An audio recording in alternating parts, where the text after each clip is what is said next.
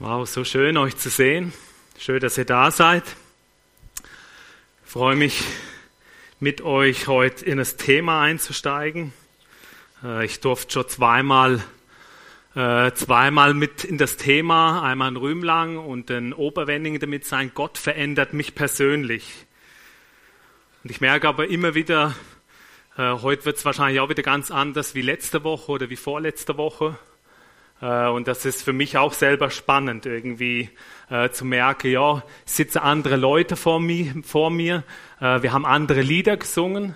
Spannender fand ich, ich habe eben noch Bilder gemacht von gewissen Texten, weil ich gedacht habe, wow, es passt mega gut zu dem, was ich sagen werde. Und äh, bin, ich, bin ich sehr gespannt. Gott verändert mich persönlich. Gott verändert dich persönlich. Ähm, ich habe mich definitiv verändert. Ich habe uns ein Bild mitgebracht, das ist 20 Jahre alt. Äh, könnt jetzt den Vergleich zu mir sehen, oder? Ich habe mich verändert, oder? Was hat sich an mir verändert?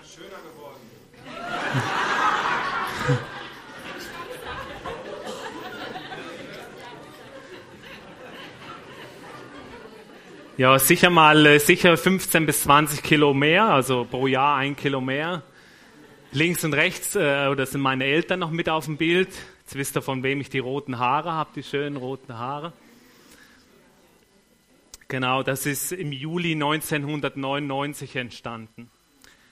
Und ein paar Monate vorher hat sich in meinem Leben, in meinem persönlichen Leben auch extrem viel verändert, weil ich da das erste Mal Jesus er ist mir, er ist mir schon in den 20 Jahren vorher immer wieder begegnet, aber ich bin ihm vor 20 Jahren, also jetzt wisst ihr, dass ich 40 bin, ich bin ihm vor 20 Jahren, bin ich, bin ich ihm das erste Mal so richtig begegnet. Er hat es geschafft, dass mein Herz richtig angefangen hat zu vibrieren und ich habe so Schritte auf ihn zugemacht. Und wenn ich zurückschaue auf die letzten 20 Jahre, dann hat sich nicht einfach äh, äußerlich was bei mir verändert, sondern innerlich hat sich extrem viel verändert. Und ich staune eigentlich. Und mir hat das jetzt geholfen, so an meinem 40. Geburtstag mal zurückzuschauen und zu sehen, weil manchmal denkt man, ah, da hat man das Problem und das läuft nicht so und da ist man nicht so gut drin oder so. Aber als ich dann zurückgeschaut habe und gemerkt, wow, was hat Jesus alles eigentlich in meinem Leben verändert? Und dann äh, habe ich eigentlich angefangen, auch darüber zu staunen. Gott verändert mich persönlich, dich persönlich. Ähm, Gott verändert Menschen. Wenn wir in die Bibel hineinschauen, ist, das ist ein riesiges Thema. Man weiß gar nicht richtig, wo man eigentlich anfangen soll. Gott verändert. Und ich möchte euch kurz ein bisschen mit hineinnehmen oder euch herausfordern. Ähm, nennt mir mal ein paar Namen, wo er denkt, wow, die Person, die hat Gott jetzt aber ganz schön verändert. Oder da sieht man es, Gott hat da gehandelt, Jesus hat da gehandelt an der Person. Paulus kommt da ein paar Mal. Genau, bei ihm sieht man es, glaube ich, ganz, ganz krass irgendwie. Erst verfolgte die Christen, äh, dann durch die Begegnung äh, mit Jesus, auch mit Gott, die Begegnung, plötzlich eine 180 Grad Wende und äh, er hat sich dann auch über die Jahre hinweg so verändert und äh, und ja, mega krass bei ihm. David, Maria Magdalena, Zachäus, Gideon, Judas. Wow, hier kommen ein Na Name nacheinander. Mega krass. Ähm, ich glaube, ich gehe jetzt gar nicht mehr so groß drauf ein, aber ihr merkt, ähm, äh, es gibt ganz viele Personen, die Gott verändert hat. Und ähm, der Hebräerbriefschreiber, ihm ging das ähnlich. Er hat, äh, er hat im Kapitel 11 hat er Dinge aufgeschrieben, hat von der Person, vom Abraham, von Mose, äh, von David, von ganz verschiedenen Personen hat er geschrieben. Und dann schreibt er irgendwann so im Vers 32, schreibt er, ich, ich könnte noch von so vielen Personen, äh, könnte ich noch Beispiele nennen, aber die Zeit fehlt mir. Und da mir der Michael ja schon ein paar Minuten geklaut hat am Anfang, ähm, gehe ich da jetzt schnell weiter. Das wolltest du hören, oder Michael? Genauso. Aber war ganz wichtig, ganz wichtig, dass, äh, was der Michael gesagt hat. Ähm, genau. Was mich ganz stark anspricht, äh, sind auch äh, nicht einfach Personen, die Gott verändert hat, sondern Verheißungen, Bibelworte in der Bibel, wo man richtig drin lesen kann, wow, dass Gott, dass Gottes Geist der, äh, der Veränderung schenkt und der Veränderung schenken möchte. Und er spricht dir das heute Morgen auch zu. Und wir werden uns auch jetzt ein paar Bibelverse anschauen oder ich schaue mit euch jetzt einen Text an, wo das ganz stark auch zum zum Ausdruck kommt, dass Gott verändert. Und Gott verändert durch seinen Geist. Und er sagt in Jesaja 61, da heißt es, ähm, ein Text, wo Jesus dann später selber auch noch äh, in Lukas 4, wo er das selber noch erzählt und sagt, hey, äh, damit bin ich auch gemeint. Ich bin derjenige, der, der der Veränderung schenkt und dir Veränderung schenken möchte. Ich lese uns den Text und ihr könnt bisschen mitgehen. Da heißt es, der Geist Gottes des Herrn ruht auf mir, denn der Herr hat mich gesalbt, um den Armen eine gute Botschaft zu verkünden. Er hat mich gesandt, um die zu heilen, die ein gebrochenes Herz haben. Genau, da kommt es ganz stark. Zu heilen, was gebrochen ist, gebrochene Herzen zu heilen.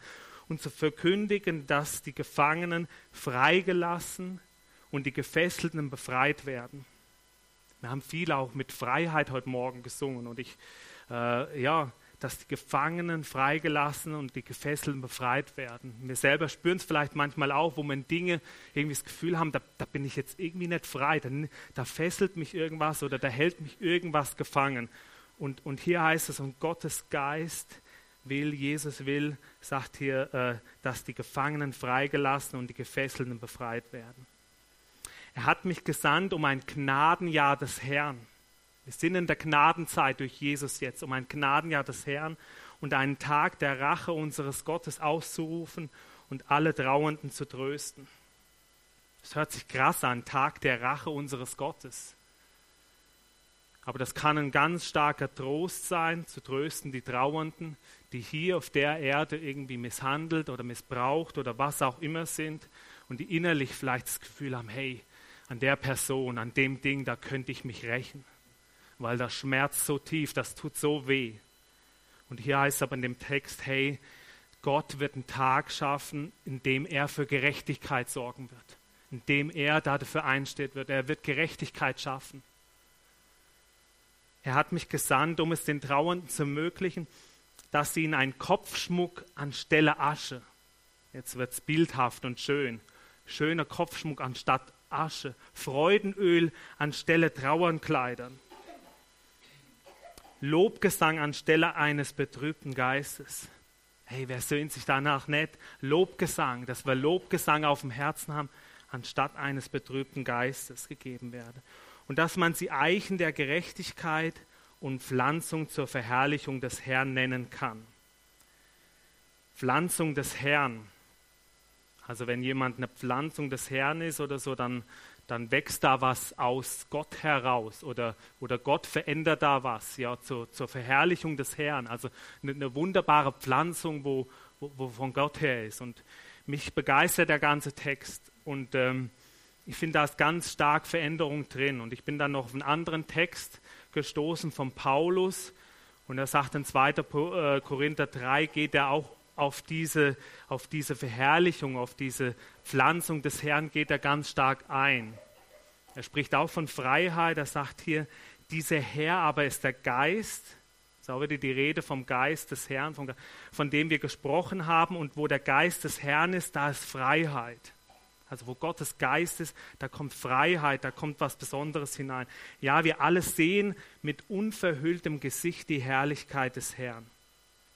Wir sehen sie wie in einem Spiegel und indem wir das Ebenbild des Herrn anschauen, wird unser ganzes Wesen so umgestaltet, dass wir ihm immer ähnlicher werden. Da passiert die Veränderung durch Gott, eigentlich nicht, dass du es machst, sondern durch das, durch das Anschauen von Gott passiert eine Umgestaltung und du wirst immer ähnlicher und immer mehr Anteil an, dass wir immer mehr Anteil an seiner Herrlichkeit bekommen. Diese Umgestaltung ist das Werk des Herrn. Sie ist das Werk seines Geistes. Boah, ich habe irgendwie voll den trockenen Mund. Ich bin nicht aufgeregt oder so, ich weiß auch nicht, heute Morgen irgendwie. Ist halt, danke, wenn, ja.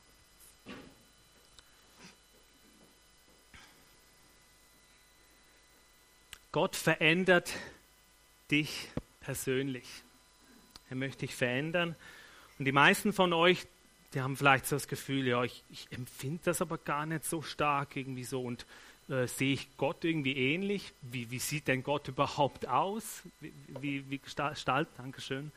Wie, wie tut er mich denn umgestalten? Und du denkst dir, ja, irgendwie, irgendwie ist doch gar nichts groß sichtbar an dieser Herrlichkeit von Gott an mir. Woran liegt das vielleicht, dass du das Gefühl hast? Und ich möchte da mit euch mal zurück ganz an Anfang der Bibel gehen, zur Schöpfung. Und das ist jetzt somit so die große Voraussetzung, damit wir eigentlich verstehen, warum Gott verändern möchte. Und dazu habe ich uns äh, eine Skizze mitgebracht. Und drehen wir das mal rum. Perfekt.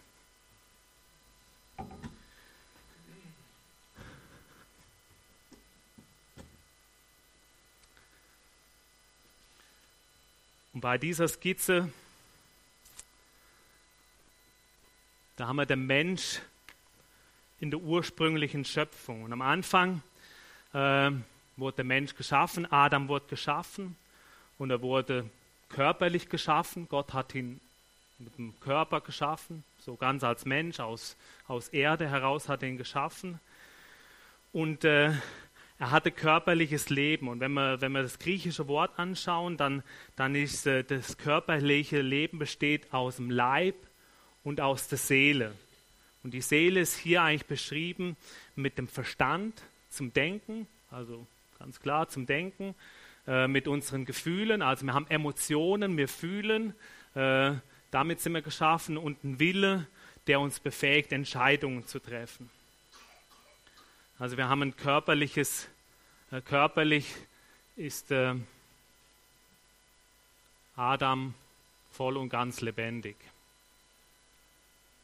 Und das Coole ist aber bei ihm, er ist nicht nur körperlich lebendig, sondern bei ihm war auch das Geistliche, er war auch geistig völlig lebendig. Der Geist, Gott war in ihm. Bei ihm war das geistliche Leben voll da. Das, bedeutet, dass er war mit Gott verbunden. Also Körper, äh, Körper, und, äh, Körper und Seele war mit, mit Gottes Geist verbunden. Die Seele, sprich, wie es hier dargestellt ist, der Verstand, die Gefühle, Wille waren mit Gott ganz stark verbunden. Verbunden sein bedeutet, er war eins mit Gott. Also Adam war, war eins mit Gott, eng miteinander verbunden. Und das ist der Zustand, in dem Adam geschaffen wurde, körperlich und geistig lebendig, in vollkommener Gemeinschaft mit Gott.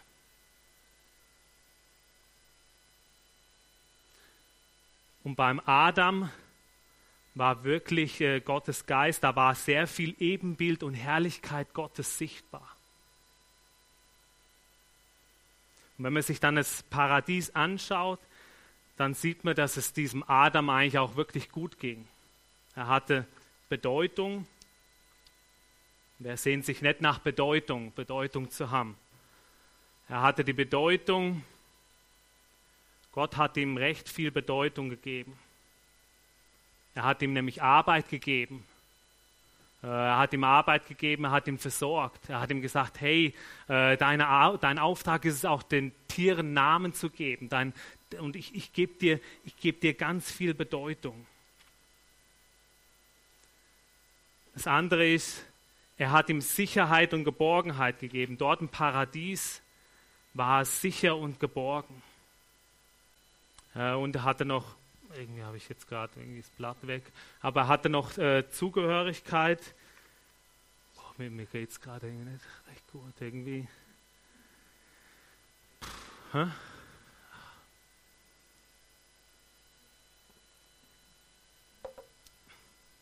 sorry, ich weiß, ich weiß nicht, was irgendwie mit mir los ist heute.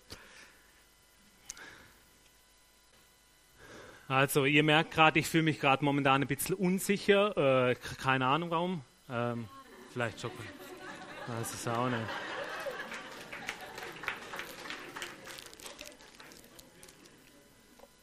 Voll der Blackout, sorry. Was, habt Erbarmen mit mir heute Morgen, weiß nicht, was los ist. Also.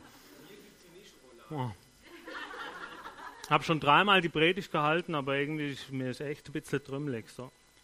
Also, ich versuche es nochmal. Genau, ein Paradies. Ich würde mir jetzt wünschen, auch ein Paradies zu sein. Da war jetzt, da war jetzt Sicherheit und Geborgenheit, da gab es sicher auch ganz viel Schokolade. Und, ähm, und Gott hatte wirklich, äh, der Adam hatte wirklich eine, eine Zugehörigkeit. Die, die Zugehörigkeit war ganz stark zu Gott hin. Und er hat ja dann auch noch das Gegenüber mit der Eva eigentlich geschenkt bekommen. Also da war die volle Zugehörigkeit da. Und es war, ähm, genau zu dem Wort Bedeutung wollte ich eigentlich noch mehr sagen, aber ich, ich mache jetzt einfach mal weiter. Genau, also ich denke, wir sehen uns eigentlich ein Stück weit nach dem, was im Paradies auch vorherrschend war, nach, nach Bedeutung, dass wir das Gefühl haben, die Arbeit, die wir machen, die ist gut. Oder dass ähm, wir, wir, wir, sehnen uns nach Sicherheit, nach Geborgenheit. Wenn man sich unsicher fühlt, wie ihr das jetzt gerade bei mir wahrgenommen habt irgendwie oder keine Ahnung, was los ist, äh, dann ist es nicht so lustig. Dann ist es, äh, dann spielen die Gefühle verrückt, dann spielt der Verstand verrückt und dann weiß man auch gar nicht, wie man sich da genau. Okay, und dann ist es ähm, der Mensch durch die Auswirkung des Sündenfalls. Also bei im Paradies war wirklich die, die enge Verbindung, war wirklich da. Und das, das Entscheidende, das, was mir jetzt noch wichtig ist zu verstehen, irgendwie, dass, dass die Verbindung zwischen Adam und Gott so eng war und dass, dass Adam eigentlich immer wusste, ähm, dass er im Willen Gottes drin war. Und er hatte auch nicht irgendwie komische Gefühle oder so, sondern er war so eng mit Gott verbunden und äh, irgendwie so, er war im Willen Gottes mit ihm verbunden.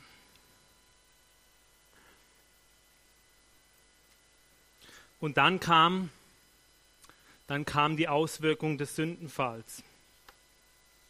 Der Sündenfall hatte die Auswirkung, der Mensch, für alle Menschen, das war äh, geistlicher Tod. Das bedeutet, man ist getrennt von Gott.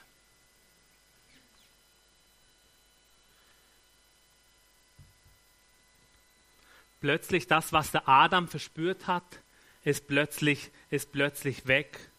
Dieses geistliche Leben ist plötzlich tot. Und äh, geistlicher Tod bedeutet, das von Gott getrennt. Gott sagt aber von dem Baum der Erkenntnis des Guten und des Bösen sollst du nicht essen, denn an dem Tage, da du von ihm issest, musst du des Todes sterben. Der Mensch war nun geistlich tot, getrennt von Gott. Das Zweite ist, der Mensch kann aus sich heraus Gott nicht erkennen. Also aus, aus dir heraus, ohne Gottes Geist in dir drin, kannst du eigentlich Gott nicht erkennen. Also mit dem Verstand, die, die Gotteserkenntnis ist verloren gegangen. Und auch das Gottesbild war plötzlich völlig verzerrt. Adam und Eva versuchten sich vor Gott zu verstecken. Müsst ihr euch vorstellen, wie, wie, wie kann man sich denn vor Gott verstecken? Also da merkt er schon irgendwie was. Äh, Adam hat nicht mehr so ganz die Realität, wer jetzt wirklich Gott ist. Dabei hätte er eigentlich klar erkennen müssen, ja, vor Gott kann ich mich ja gar nicht verstecken. Das nächste war, was, was durch die Getrenntheit von Gott hineingekommen ist, dass die Gefühle, die eigentlich positiv waren, plötzlich durch den Sündenfall sind sie, sind sie mehrheitlich eigentlich eher negativ, vorherrschend negative Gefühle. Schuld, Scham, äh, das war vorher gar nicht da. Plötzlich ist die Scham da und man versteckt sich vor Gott. Es ist eine Angst plötzlich da, Angst vor Versagen. Äh, Sorgen kommen plötzlich auf, Angst vorm Alleinsein, Angst vor der Zukunft, was kommt. Vorhin hatte Michael gesagt, wir haben jetzt einen Schritt aufs Wasser gemacht oder wir sind aus unserer Komfortzone heraus und wissen noch nicht genau, was kommt mit dem neuen Gebäude oder mit gewissen Veränderungen. Und das kann einem auch ab und zu, das kann einem auch Angst machen, das äh, kann einem wirklich auch einengen. All das sind Dinge, die gab es im Paradies eigentlich nicht. Und das sind alles Dinge, die Gedanken, die Gefühle, die kennen wir heute aber nur zu gut. Im Paradies, da konnte man alles tun, bis auf, das hat gesagt, bis auf den Baum der Erkenntnis des Guten und des Bösen zu essen. Und heute ist es eigentlich so, wir müssen ständig irgendwie Entscheidungen treffen. Ständig irgendwie, ja, was muss heute Morgen schon entscheiden, was ziehe ich jetzt an? Äh, irgendwelche Entscheidungen für die Zukunft müssen wir treffen. Ähm, und da und, und, im Paradies war eigentlich wirklich, ähm, ja, sie mussten sich, sie mussten sich da nicht mehr groß, äh, sie waren mit Gott intensiv unterwegs.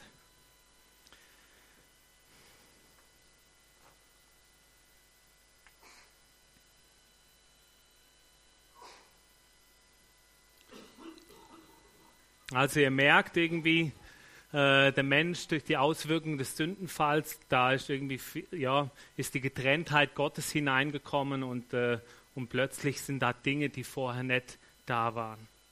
Geistlich tot. Aber, und das passiert durch Christus, jetzt kommt die große, die große Veränderung, die entscheidende Veränderung. Wir müssen nicht getrennt von Gott sein. Wir können wieder Gott erkennen. Und äh, das ist was, was, was Gewaltiges. Äh, wir müssen nicht geistlich tot bleiben, sondern es ist jemand gekommen, der diesen Tod weggenommen hat. Es ist jemand gekommen, der die Veränderung schenkt, damit diese verlorene Gotteserkenntnis nicht bleiben muss, sondern dass man Gott erkennen kann. Und dazu will ich uns auch wieder ein paar Verse lesen. Durch Christus passiert etwas ganz Entscheidendes. Ich lese uns ein paar Verse aus Römer 8 vor. Denn wenn du mit Jesus Christus verbunden bist, bist du nicht mehr unter dem Gesetz der Sünde und des Todes. Also das Gesetz des Geistes, der dich lebendig macht, hat dich davon befreit. Das Gesetz des Mose war nicht dazu imstande, es scheiterte am Widerstand der menschlichen Natur. Deshalb hat Gott als Antwort auf die Sünde seinen eigenen Sohn gesandt. Also durch Jesus ist, äh, deshalb hat Gott als Antwort auf die Sünde seinen eigenen Sohn gesandt. Dieser war der sündigen Menschheit insofern gleich, als er ein Mensch von Fleisch und Blut war. Und, und indem Gott an ihm das Urteil über die Sünde vollzog, vollzog er es an der menschlichen Natur so kann sich nun in unserem Leben die Gerechtigkeit verwirklichen, die das Gesetz fordert, und zwar dadurch, dass wir uns vom Geist Gottes bestimmen lassen und nicht mehr von unserer eigenen Natur. Also, jetzt ist die Verbundenheit durch Christus, die Verbundenheit wieder da mit dem Geist Gottes. Und wir haben die Möglichkeit, uns bestimmen zu lassen von seinem Geist, vom Geist Gottes bestimmen zu lassen und nicht mehr von unserer eigenen Natur. Wer sich von seiner eigenen Natur bestimmen lässt, dessen Leben ist auf das ausgerichtet, was die eigene Natur will. Wer sich vom Geist Gottes bestimmen lässt, ist auf das ausgerichtet, was der Geist will. Was der Geist will, bringt Leben und Frieden. Danach sehen wir uns nach Leben und Frieden. Aber was die menschliche Natur will, bringt den Tod. Und dann ein paar Verse weiter, da wird eigentlich dann beschrieben, was wir für eine Identität durch Christus, durch Jesus haben.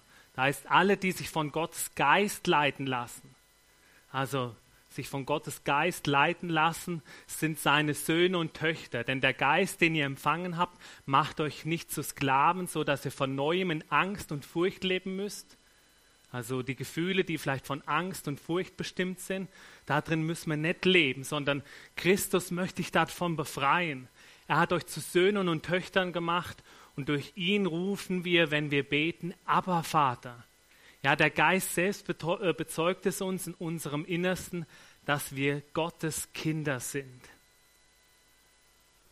Da ist eine Veränderung, die von Gott durch Gott geschieht, äh, eine neue Identität, die passiert. Und diese neue Identität durch Christus, die macht, dass du geistig lebendig bist. Du bist nicht mehr tot, sondern der Geist Gottes will sich mit deinen Gedanken, mit deinem Verstand, mit deinem Willen, äh, will, er, will er durchdringen und das leiden. Du bist, du bist ein Kind Gottes. Das ist deine Identität. Du bist geliebt. Der Michael hat heute erzählt, wer sich geliebt fühlt, der muss nicht immer nur auf sich schauen und, und kämpfen um sich, sondern wer weiß, dass er geliebt ist, der, der erlebt auch die Freiheit. Der ist freier. Ähm, du hast noch ein paar andere Worte benutzt. Ja, Genau, im Kickoff, ja. Und was wieder da ist, ist der Zugang zu Gott. Der ist wieder da, der, der, der uns äh, äh, versperrt war. Der Mensch mit und in Christus, so sagt Paulus dann noch, ist eine neue Identität. Wenn jemand zu Christus gehört, ist eine neue Schöpfung. Das Alte ist vergangen, etwas ganz Neues hat begonnen. Christus macht den Unterschied. Und diese neue, der Geist Gottes in dir will, will dein Denken, dein Fühlen und dein Handeln will er durchdringen. Mach dir bewusst, was es bedeutet, wenn Jesus in dir lebt. Vielleicht ist es für dich gar nichts Neues. Du hast die letzten paar Minuten gedacht, ja, ich weiß das eigentlich.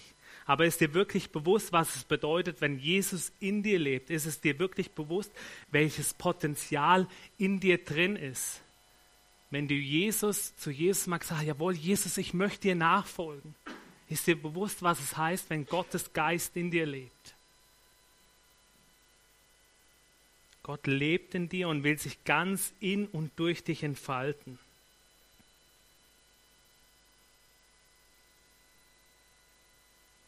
Du merkst vielleicht, irgendwie hat es Dinge in deinem Leben, die hindern, damit Veränderung durch Gott geschieht und er sich in dir entfalten kann.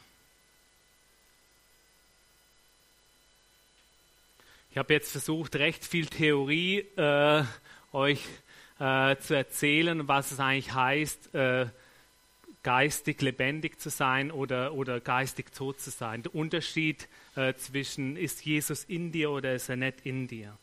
Und ähm, wir werden es jetzt mal ein bisschen praktischer machen. Ihr dürft jetzt jemanden, ähm, wir werden jetzt einen kurzen Clip sehen und wo jemand wirklich erlebt hat, was es heißt, wenn Gott ganz praktisch verändert. Und ähm, hat ganz krasse Auswirkungen. Und wir werden jetzt einen Clip sehen, der ging normalerweise acht Minuten. Wir werden einfach vier Minuten von dem Clip sehen und das ist der Fabio Kurz. Und ähm, er hat eine ganz interessante und eigentlich auch krasse Geschichte. Sein Vater, der ist Alkoholiker. Und schon als kleines Kind erlebt er, äh, wie seine Eltern ähm, erlebte, wie, wie, wie krass das für ihn eigentlich Auswirkungen hat. Seine Eltern, äh, da fliegen die Fetzen regelrecht. Ähm, der Vater, wenn er am Abend nach Hause kommt, dann riecht er immer nach Alkohol und, und es ist wirklich für ihn auch ganz schwierig. Und schon als Sechsjähriger betet er zu Gott, wenn es dich gibt, dann verändere meinen Vater. Wenn es dich wirklich gibt, dann verändere meinen Vater. Und Fabio wird, äh, und das andere ist, der Fabio wird in der Schule auch immer gemobbt. Ähm, erst in der Primarschule und dann später auch noch in der, in der weiterführenden Schule. Und das hat natürlich auch recht negative Auswirkungen auf ihn.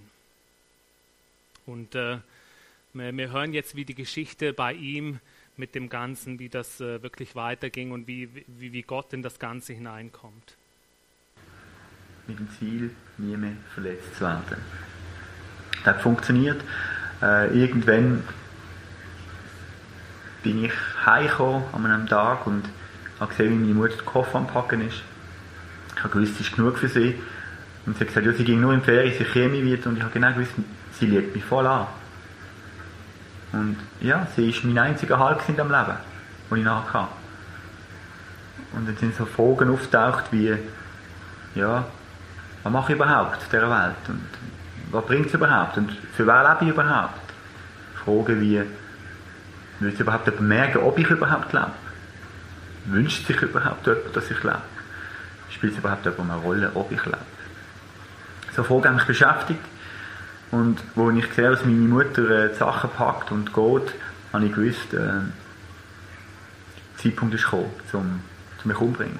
Der Zeitpunkt ist gekommen, um dem Leben ein Ende zu setzen. Weil es bringt nichts. Niemand kümmert sich darum. Und dann habe ich mir überlegt, wo bringe ich mich um, wie bringe ich mich um und wann bringe ich mich um. Meine Mutter ist am Montag gegangen. Ich habe meinen Vater zum ersten Mal gesehen am Montag Nachmittag in der Küche sitzen, vor aufgeschlagenen Bibeln, Bibel lesen, beten, schreien, brüllen. Das ist gegangen vom Montag auf den Dienstag, auf den Mittwoch, auf den Donnerstag. Er hat nicht mehr anders gemacht. Vom Mittwoch auf den Donnerstag hat er sein ganzes Leben Jesus Christus hergegeben. Er hat Buß da. Er hat Jesus um Vergebung gebeten für all seinen Mist, den er gemacht hat im Leben. Für allen Alkoholmissbrauch, für alle Missbrauch, der stattgefunden für all seine Schuld, für all seine Sünden, für den ganzen Bereich, wo, wo er gelebt hat in, in Sünde.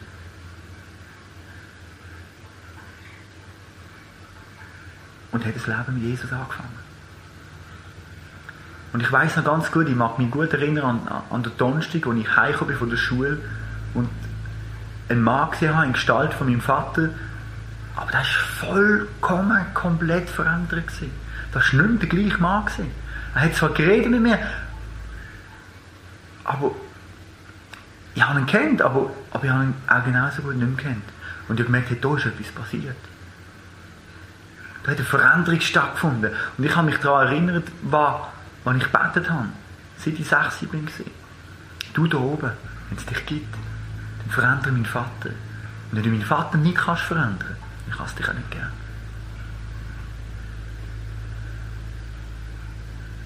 Und als ich gesehen habe, wie mein, Vater verändert worden ist, wie ein Händchen umgekehrt worden ist, vom einen Tag auf den anderen, auch völlig frei geworden ist vom Alkohol, kein, kein Entzug, kein psychischer und kein physischer Entzug hat müssen durchmachen, habe ich mir gesagt, wow, da ist einer, der meinen Vater so fest liebt, dass es sich lohnt, für ihn zu leben. Und ich habe mich entschieden, ich möchte ihn suchen. Und das große Wunder an dieser ganzen Story ist, ein Tag später, und es hat mich nicht mehr gegeben. Am Freitag hatte ich meinem Leben ein Ende gesetzt. Und am Donnerstag hat Gott eingegriffen. Meine Mutter ist am Freitag zurückgekommen. Sie hat nichts gewusst von dem Ganzen. Sie ist zurückgekommen, weil sie sich entschuldigen bei meinem Vater, weil sie gemerkt hat, es ist falsch, was sie gemacht hat. Und so haben sie sich versöhnen Sie haben einander vergeben. Und wir als Familie haben angefangen, in die Kirche zu gehen. Und ich habe mich angefangen, auf den Weg zu machen, auf die Suche zu machen nach dem Jesus, nach dem Gott, wo, wo mein Vater so hat verändern. Und dass ich heute hier sitze, ist ein Wunder. Und ein Wunder, und ich Gott möchte ärgern dafür. Und ich habe Jesus finden, ich habe Jesus dürfen annehmen in mein Leben. Ich habe ihm all meine Schuld können geben, ich habe aber auch all meine Verletzungen können geben, all meine Schmerzen, die ich erlitten habe als Kind. Und ich habe meinen Eltern können vergeben, meinem Vater besonders. Ich habe allen Schülern und Mitschülerinnen können vergeben, die, mich permanent für lange Jahre haben können und haben können verletzen. Und ich bin heute ein freier Mann. Und ein glücklicher Mann. Und ein geretteter Mann. Und dafür danke ich Jesus Christus von ganzem Herzen. Ja, ich möchte dir äh, meine Story kurz.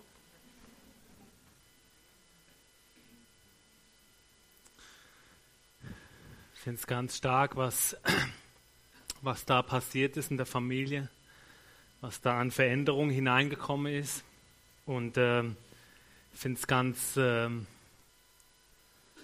ganz stark, was, äh, was er eigentlich am Ende erzählt, äh, am Ende erzählt hat mit der Vergebung. Er konnte seinem Vater vergeben, konnte seine Eltern dafür vergeben, was er auch an Schmerz erlebt hat. Er konnte seinen Mitschülern vergeben, die ihn aufs Übelste gemobbt haben und so. Und dadurch ist er frei geworden. Er hat, wie gesagt, er ist ein, ein freier Mensch, bin ich dadurch geworden.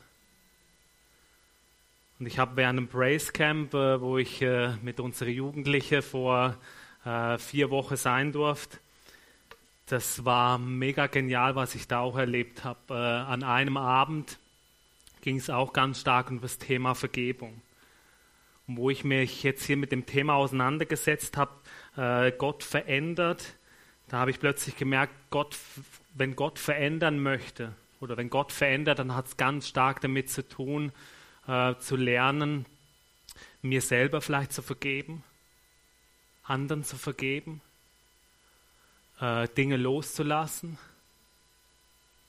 Ich meine, ich, ich muss jetzt auch ein bisschen schmunzeln. Für mich ist das was jetzt eben mit mir abging und dass ich irgendwie jetzt hier nicht äh, voll der äh, super Pastor jetzt abgegeben habe, das muss ich jetzt, das muss ich loslassen. Das tut mir, äh, ja, ja, sorry, wenn ich mich jetzt so hineinnehme, aber, aber ihr kennt das vielleicht, wenn ihr merkt, ihr habt da versagt und äh, ich, ich bin jetzt unfrei, aber, ich, aber, aber der, er macht mir Mut, auch da jetzt frei zu werden, zu sagen, Markus, du kannst es loslassen.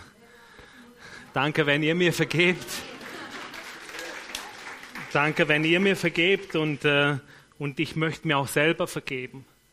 Und vielleicht merkst du das auch, dass du dir selber vielleicht vergeben musst, damit Gott dich verändern kann.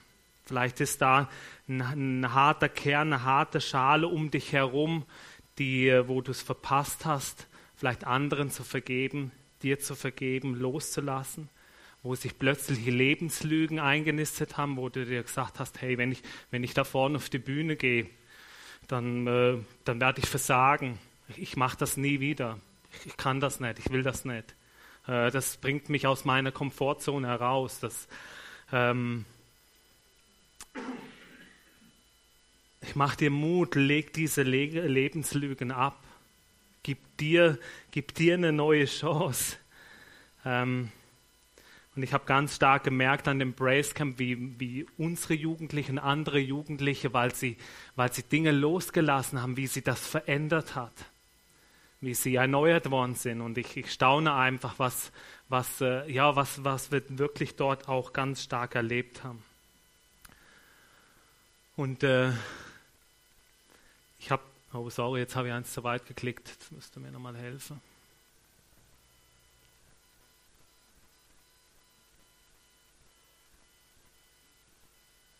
Ich habe letzte Woche, wo ich in Rümlang war, habe ich einen Moment von der Stille gemacht. Und äh, da hat Miriam äh, Braunschweiler hat, äh, hat da nachher na, hat sie was erzählt, was ihr in der Stille gekommen ist. Und ihr ist eigentlich in der Stille gekommen, wie sie ist gerade dran, einen Avocadobaum zu züchten oder zu wachsen lassen. Ihre Schwester ist gerade da, muss, muss äh, smilen da hinten. Äh, mega cool. Und, und auf dem Bild sieht man Avocado, ein Avocadokern, der ist ja ziemlich, ziemlich hart, ziemlich fest. Und, äh, und das Leben, das Leben ist innen drin, der Samen ist innen drin. Aber wie kann das Leben jetzt da hinauskommen? Wie kann das jetzt anfangen, wirklich zu wachsen und die anderen Dinge beeinflussen, dein Leben beeinflussen? Und, ähm, und es muss eigentlich ähm, ja, durch Wasser dort, äh, es muss eigentlich wie die, die Schale muss wie geknackt werden, äh, damit es anfangen kann zu wachsen. Und vielleicht hat sich bei dir auch irgendwie über die Jahre, über den Lauf der Zeit Dinge äh, sind außen auf deiner Schale, du bist verhärtet und eigentlich das geistliche Leben, du verspürst gar nicht so richtig. Du kommst zwar Sonntag für Sonntag hier in den Gottesdienst, aber das geistliche Leben verspürst du gar nicht. Und vielleicht ist da so eine harte Schale, die erstmal zerbrochen äh, werden muss, damit Neues daraus äh, wachsen kann. Also ich möchte dich einladen, jetzt in der nächsten Minute äh, dir zu überlegen, die Musikband darf gern schon nach vorne kommen. Ähm, ja, wie, wie kann ich mich darauf einlassen, dass Gott mich wirklich verändern kann? Und ich glaube, ein Punkt ist wirklich ganz stark, äh, zu erkennen, hey, ich möchte, dass sich bei mir was verändert. Ich möchte diese verlorene Gotteserkenntnis, die irgendwie nicht da ist, äh, die, die, soll wieder voll und ganz da sein. Und auch vielleicht äh, ja, Entscheidung treffen, jawohl, ich möchte das. Jesus erneuert, es geschieht Versöhnung mit Gott, neues geistliches Leben kehrt ein. Vergebung befreit, musst du dir selber und andere vergeben, loslassen von Lebenslügen, Schutzmustern ablegen. Ich möchte euch einladen, wir haben noch ein Gebetsteam auch hier, Personen möchten auch für dich beten und du bist eingeladen, wenn du auch spürst, hey, ich spüre nicht diese Sicherheit und Geborgenheit, diese Zugehörigkeit zu Gott verspüre ich nicht so. Dann lade ich dich ein, dass du für dich beten lässt, dass du verspürst, dass Gottes Geist in dir lebendig wirken möchte. Und ähm, genau sei mutig oder komm nach dem Gottesdienst auf mich oder auf andere zu und lass für dich beten, damit da wirklich neues und befreites Leben hineinkommt und du verändert wirst. Ich bete noch mit uns. Ja, Herr, ich danke dir, dass du da bist. Danke dir, dass du ein gnädiger Gott bist und ähm, dass man auch äh, in deiner Gegenwart auch, auch nicht perfekt sein müsse, sondern auch schwach sein könne. Und dass du derjenige bist, der, der stark ist, der uns mit Sicherheit und Geborgenheit umgeben möchte und dass du uns liebst. Und dafür danke ich dir ganz herzlich. Amen.